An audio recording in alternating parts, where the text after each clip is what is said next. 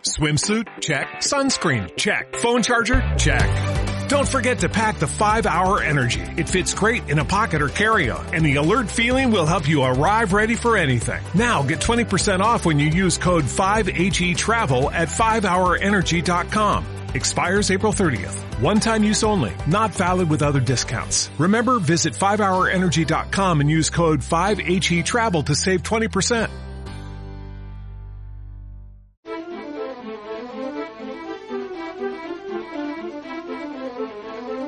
Radio 5, Doble Hélice.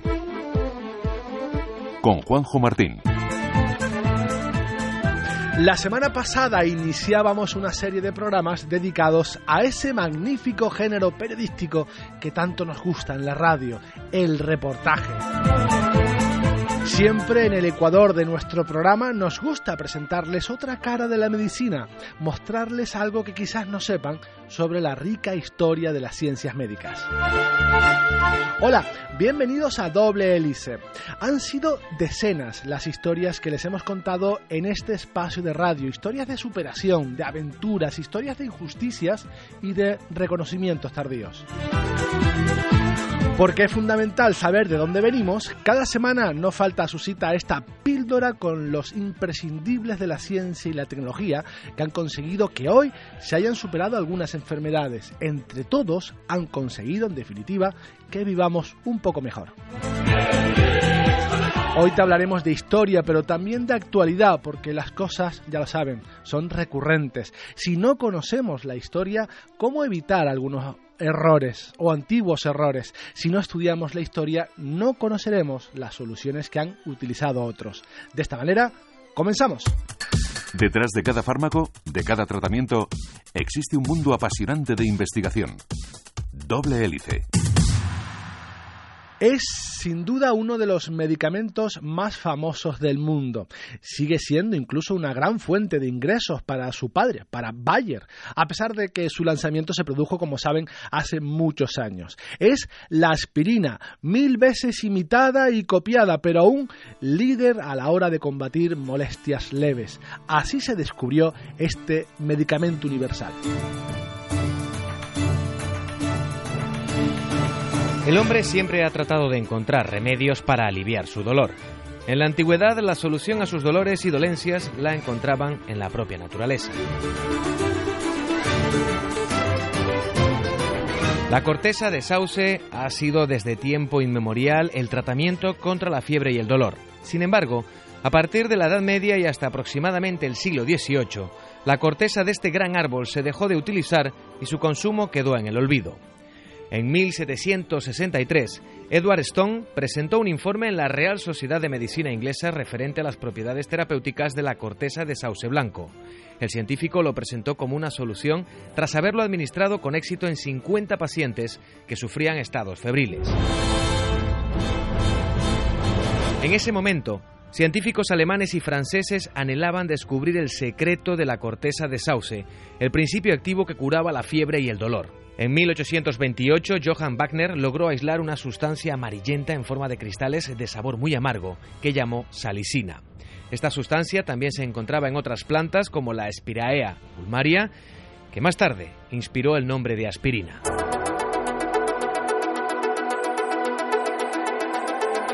Para prevenir una posible escasez de salicina en un futuro no lejano, se creó la necesidad de encontrar la fórmula química que sintetizara esta sustancia procedente de la corteza de sauce. En 1859, Hermann Kolbe obtuvo ácido salicílico, síntesis de la salicina. Este compuesto presentaba algunos inconvenientes como su excesivo sabor amargo y la irritación en el estómago que provocaba su ingestión, algo que se solucionó años después. El nombre comercial de aspirina viene del vocablo Spiraea, que en botánica designa una familia de las plantas, de ahí la sílaba spir. La letra A indica el proceso de acetilación, al que se somete el ácido salicílico para convertirse en ácido acetilsalicílico. La sílaba IN era una terminación empleada con frecuencia para los medicamentos en aquella época, un medicamento que lanzó la compañía Bayer al éxito comercial.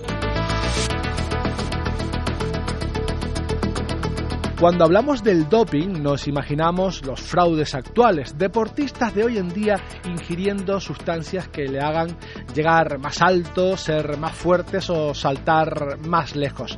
Sin embargo, el doping es tan antiguo como el deporte, incluso tan antiguo como la vanidad humana. Incluso en las primeras Olimpiadas estaba permitido. Esta es la historia del doping.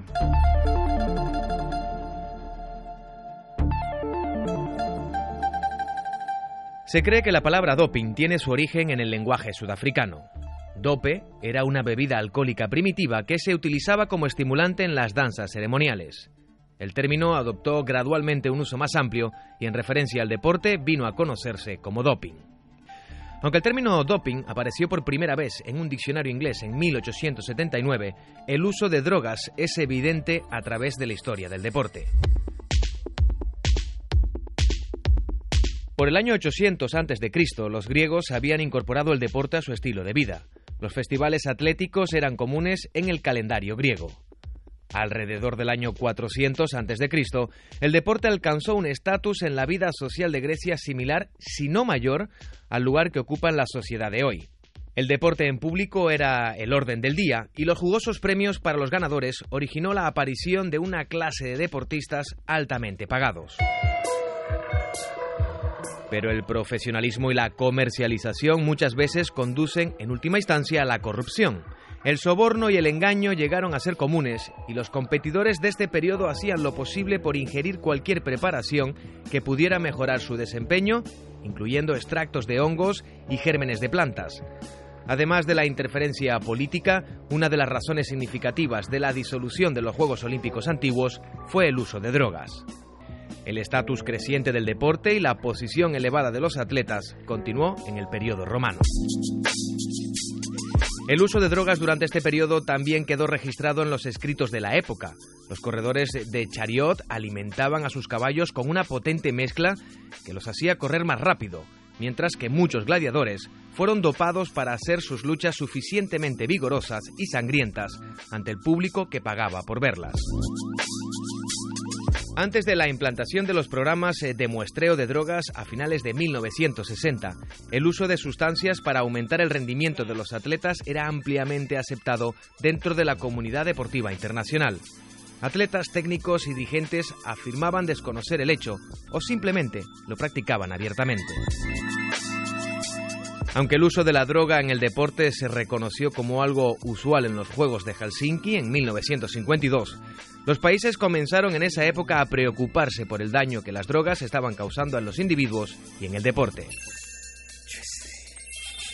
El primer hecho significativo internacional antidoping ocurrió en 1960, cuando el Consejo Europeo, un grupo de 21 países de la Europa Occidental, publicó una resolución contra el uso de sustancias de doping en el deporte.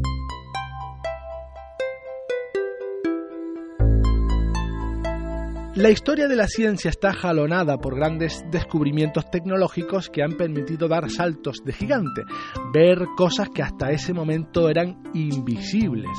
Es el caso del microscopio, un instrumento que permitió ver los procesos biológicos en acción. Ya no había que imaginar a las bacterias, se podían ver.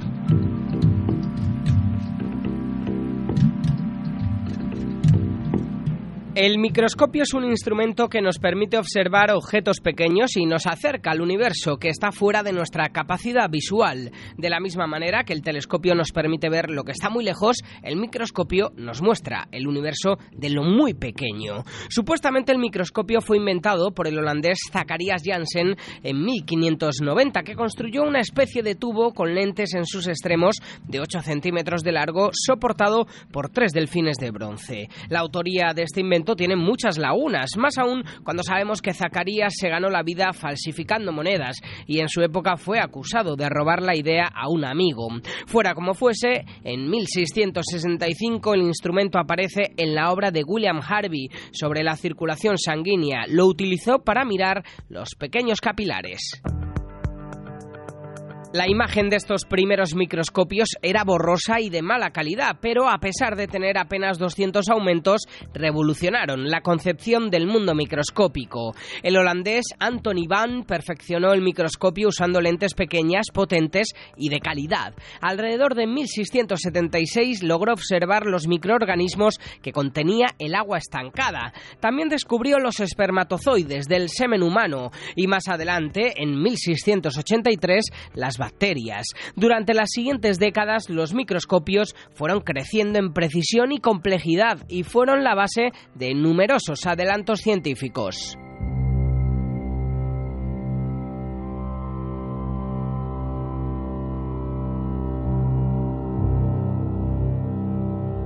A principios del siglo XX llegó el gran cambio con el microscopio electrónico que sustituyó la luz por electrones y las lentes por campos magnéticos. El primer microscopio electrónico lo construyó el físico canadiense James Hillier en 1937 y podía ampliar las imágenes hasta 7000 veces. Poco a poco se continuó perfeccionando hasta llegar a aumentar unos 2 millones de veces. La tecnología avanzó y en 1981 surgió el microscopio de efecto túnel llamado MET, aplicando la mecánica cuántica para lograr una imagen ultra detallada de la estructura atómica de la materia con una espectacular resolución en la que cada átomo se puede distinguir de otro y que ha sido esencial para el avance de la microelectrónica moderna. Una de las grandes incógnitas aún no resueltas de la ciencia tiene que ver con el origen de la vida. ¿Se originó en la Tierra de manera espontánea o vino del exterior? ¿Acaso se contaminó la Tierra de vida? Estas son las principales hipótesis que intentan explicar por qué usted y yo estamos en este planeta. El sulfuro de hidrógeno fue esencial en las reacciones químicas que produjeron las primeras formas de vida en la Tierra. El hallazgo, demostrado en un experimento de 1958 que no llegó a publicarse, ha sido confirmado ahora por un equipo internacional de científicos.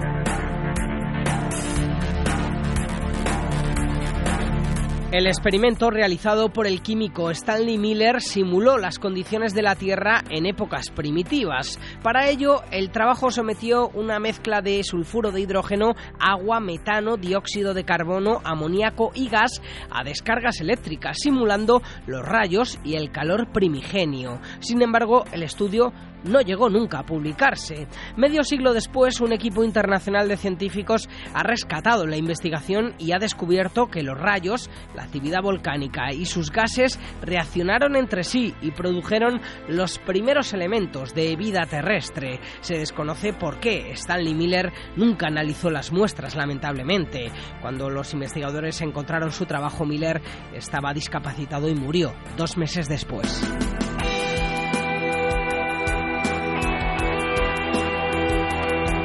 Las nuevas investigaciones publicadas esta semana en una revista científica revelan que el sulfuro de hidrógeno desempeñó un papel fundamental en las reacciones químicas que originaron la vida en la Tierra. Además, los expertos no descartan que esta actividad también ocurriera en otros lugares del sistema solar.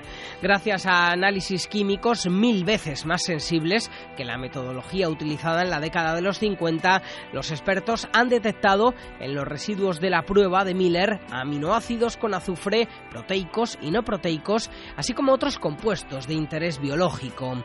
Según los mismos investigadores, el agua de lluvia podría haber distribuido estos compuestos a lo largo de zonas de marea donde podrían haber sufrido cambios. Los autores también han estudiado dos meteoritos con base de carbono y han hallado que cada uno de ellos contiene concentraciones de aminoácidos similares a los sintetizados por Miller. El método científico está constituido por unas reglas que buscan ampliar nuestro conocimiento de una manera tangible, demostrable y reproducible. Los científicos, como seres humanos que son, en ocasiones intentan burlar este método para colar descubrimientos que no lo son. La buena noticia es que el mismo método que intentan esquivar es quien les delata. Esta es la historia de los principales fraudes científicos. En el siglo II a.C., el astrónomo Hiparco dio a conocer determinadas teorías astronómicas originales, gracias a lo cual ganó un puesto entre los más eminentes científicos griegos de su época. Sin embargo, tiempo después quedó demostrado que en realidad estas teorías las había copiado de manuscritos babilónicos que habían llegado a su poder. En similar caso estaría, según todos los indicios, Pitágoras, quien también habría conocido su famoso teorema durante su estancia en Babilonia.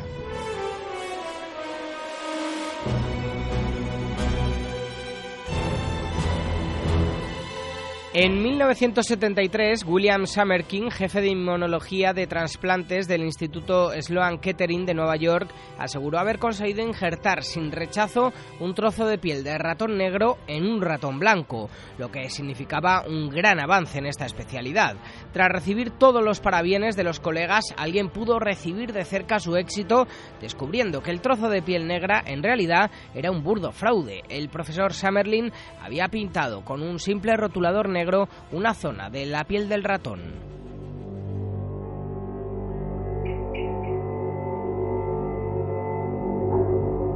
En 1912, Charles Dawson descubrió el cráneo humano más antiguo jamás hallado, que fue rápidamente considerado como el famoso eslabón perdido, el fósil que demostraba definitivamente la teoría de la evolución. Pero 40 años después, expertos del Museo Británico descubrieron que el cráneo era en realidad un puzzle compuesto por pequeños fósiles montados sobre la mandíbula de un mono.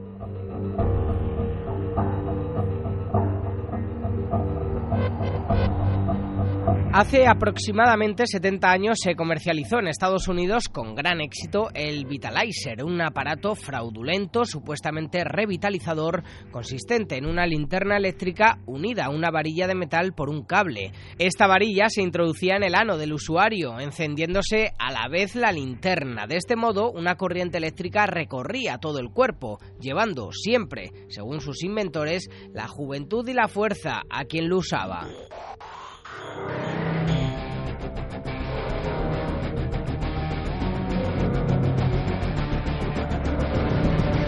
En 1806 el Ayuntamiento de Nueva York hizo entrega de un premio de mil dólares a John Krause por el descubrimiento de un curioso remedio contra la rabia a base de quijada de perro pulverizada, lengua desecada de potro recién nacido y limadoras de cobre de una moneda inglesa de un penique acuñada durante el reinado de Jorge I.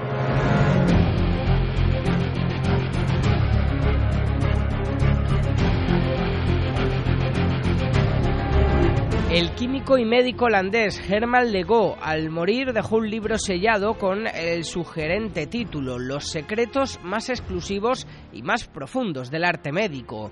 El libro, aún sellado, fue vendido en subasta pública por el precio de 20.000 dólares en oro. Cuando el nuevo propietario rompió el sello y lo abrió, se encontró con el libro totalmente en blanco, salvo una nota manuscrita que decía conserve la cabeza fría y los pies calientes y hará empobrecer al mejor médico del mundo. Canarias está en el mapa de la psicología. Si buscamos la historia de esta disciplina, veremos cómo citan un pequeño laboratorio de comportamiento de primates al que llamaban la Casa Amarilla.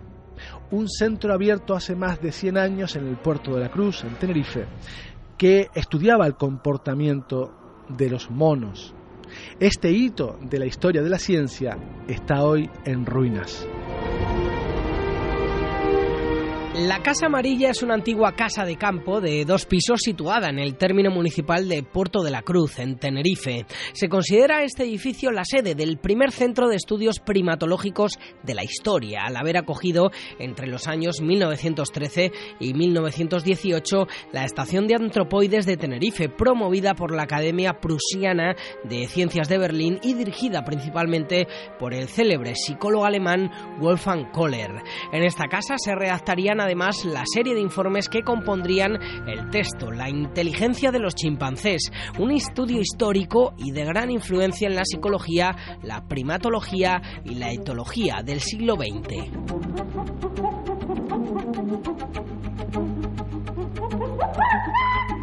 A finales de 1913 llega a la isla el psicólogo alemán Wolfgang Kohler. Había sido recomendado desde su país como director de la estación de antropoides del Puerto de la Cruz para realizar estudios con los primates con el fin de observar su comportamiento y establecer criterios sobre psicología animal.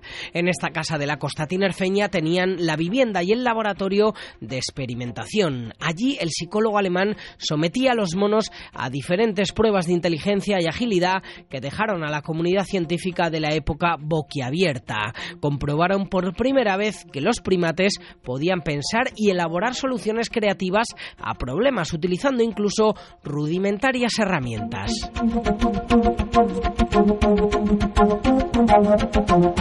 Eran los años de la Primera Guerra Mundial y el conflicto afectaba especialmente a Canarias por su conocida posición estratégica. En esta confrontación aparecen los primeros submarinos, por eso era necesario el respaldo de observadores desde tierra a través de la telegrafía sin hilos. Había sospechas de que Kohler contaba con un aparato de telegrafía en su casa, con la cual emitía a Alemania informes sobre posición de submarinos y barcos ingleses. El psicólogo fue acusado de espionaje y después de varios años de presión por parte de la comunidad inglesa, el investigador fue expulsado de la isla. En la actualidad, este edificio histórico que cumple 100 años se encuentra en grave peligro de desaparición debido al ruinoso estado de conservación de la casa.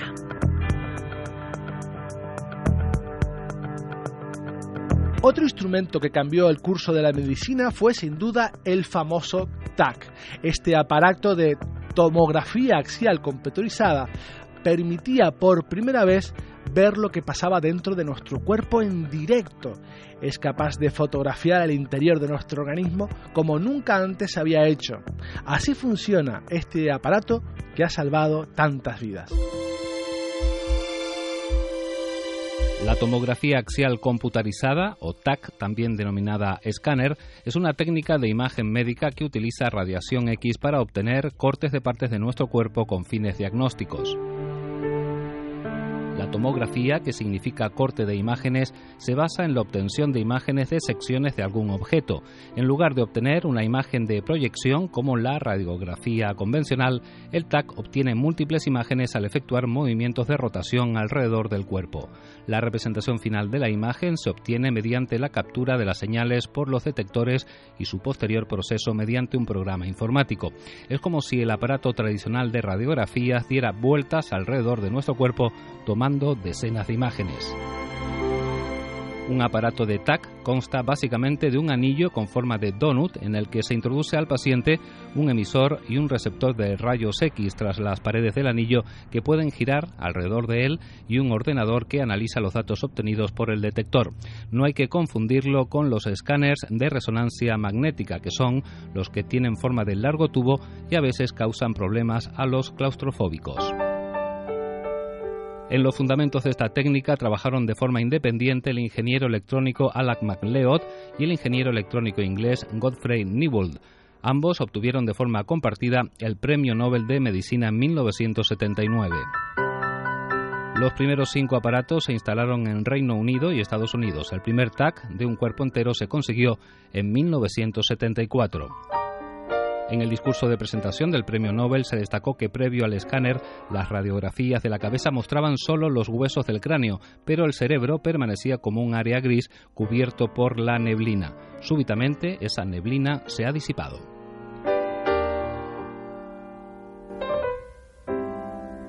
El ser humano siempre ha querido sobrevivir al proceso natural de la muerte. Lo ha intentado desde que momificaban a los muertos.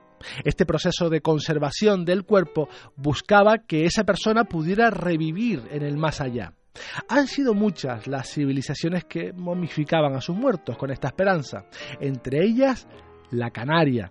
Así hacían la momificación.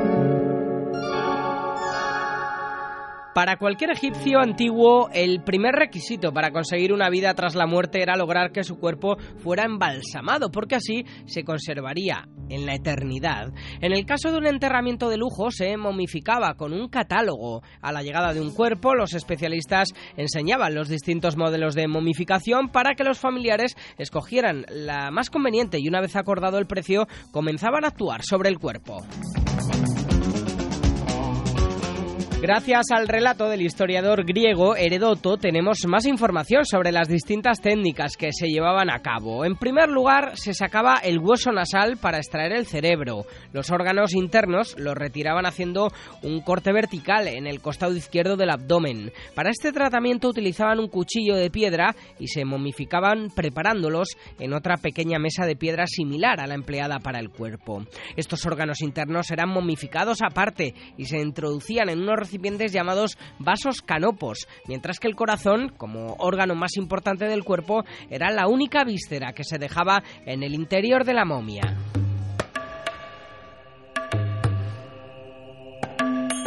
Si los órganos se habían retirado practicando una incisión en el abdomen, en el interior se vertía vino de palma y sustancias aromáticas. Más tarde lo vaciaban, lo rellenaban, cosían la incisión y se cubría con una placa protectora. Según los textos, el cuerpo se cubría con carbonato de sodio, lo que ahora llamamos sosa, durante 70 días.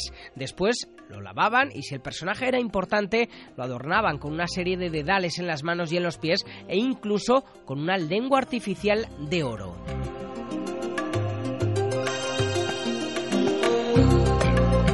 A continuación lo vendaban en el orden siguiente, los dedos de las manos y de los pies por separado, las extremidades, el tronco y la cabeza. Una vez vendadas estas zonas se realizaba un vendaje general de arriba abajo y de abajo arriba, intercalando los amuletos protectores cuyo número se incrementaba en el tronco. Las vendas eran entregadas por los propios familiares, utilizando para ello restos de telas de la casa. Incluso hay casos en los que se ha hallado una vela de barco entera entregada para tal función.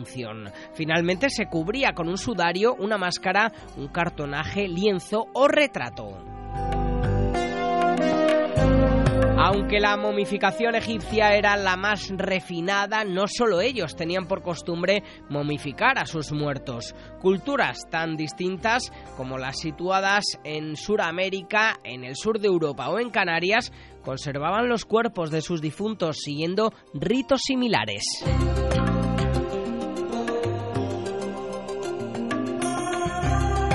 Hoy conoceremos una máquina que le ha salvado la vida también a millones de personas, una máquina que sustituye a nuestros riñones mientras esperamos el ansiado trasplante o simplemente nos ayuda a superar una enfermedad. Así funciona la máquina de diálisis, así una máquina filtra nuestra sangre. El riñón de una persona sana tiene como función filtrar la sangre y limpiarla de toxinas. Es una tarea fundamental que evita que nuestro organismo se contamine de tóxicos. Algunas enfermedades afectan al trabajo de los riñones y hacen que trabajen de forma deficiente o, en el peor de los casos, dejen de funcionar totalmente. Cuando una persona ha perdido el 90% de la función renal, se le considera un enfermo de insuficiencia renal crónica y se le realiza una diálisis.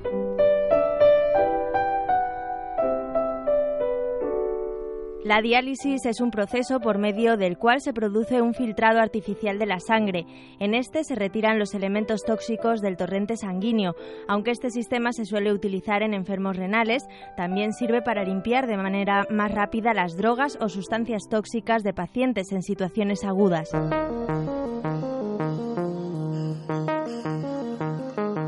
El médico holandés Willem Kolf construyó la primera máquina de diálisis durante la ocupación nazi de Holanda en 1943. Debido a la escasez de recursos, Kolf tuvo que improvisar y construir una máquina inicial usando pieles de salchichas, latas de bebidas, una lavadora y otros objetos disponibles en la época. En los dos años siguientes, Kolf usó esta máquina para tratar a 16 pacientes de fallo renal agudo, pero no obtuvo buenos resultados. La siguiente referencia la encontramos en 1945. Una mujer en coma de 67 años recuperó la conciencia tras 11 horas de diálisis y vivió otros 7 años antes de morir de una enfermedad no relacionada. Fue la primera paciente tratada exitosamente con diálisis. La diálisis más demandada es la hemodiálisis. En hemodiálisis la sangre del paciente se pasa a través de un sistema de tuberías vía una máquina a una membrana semipermeable que tiene líquido de diálisis corriendo en el otro lado. La sangre limpiada es entonces retornada al cuerpo a través del circuito. La ultrafiltración ocurre aumentando la presión de la sangre en el circuito de diálisis para hacer que el agua cruce la membrana. El proceso de la diálisis es muy eficiente, permitiendo que el tratamiento sea ejecutado intermitentemente, generalmente tres veces por semana. Y con nuestro segundo especial veraniego dedicado a los reportajes llegamos al final de este programa que como saben pretende bucear entre laboratorios y centros de investigación, también en verano, para mostrarles qué hay detrás de cada fármaco, de cada tratamiento. Nos vamos en esta versión radiofónica, pero ya saben que seguimos muy muy vivos en internet, en facebook.com barra doble hélice y en twitter arroba doble hélice rn. En la realización técnica tuvimos a Curro Ramos en la dirección. ¿Quién les habla? Juanjo Martín. Hasta la próxima semana. Doble Hélice es una iniciativa de la Universidad de La Laguna y Civicán, con financiación del séptimo programa marco de la Unión Europea a través del proyecto INBRAIN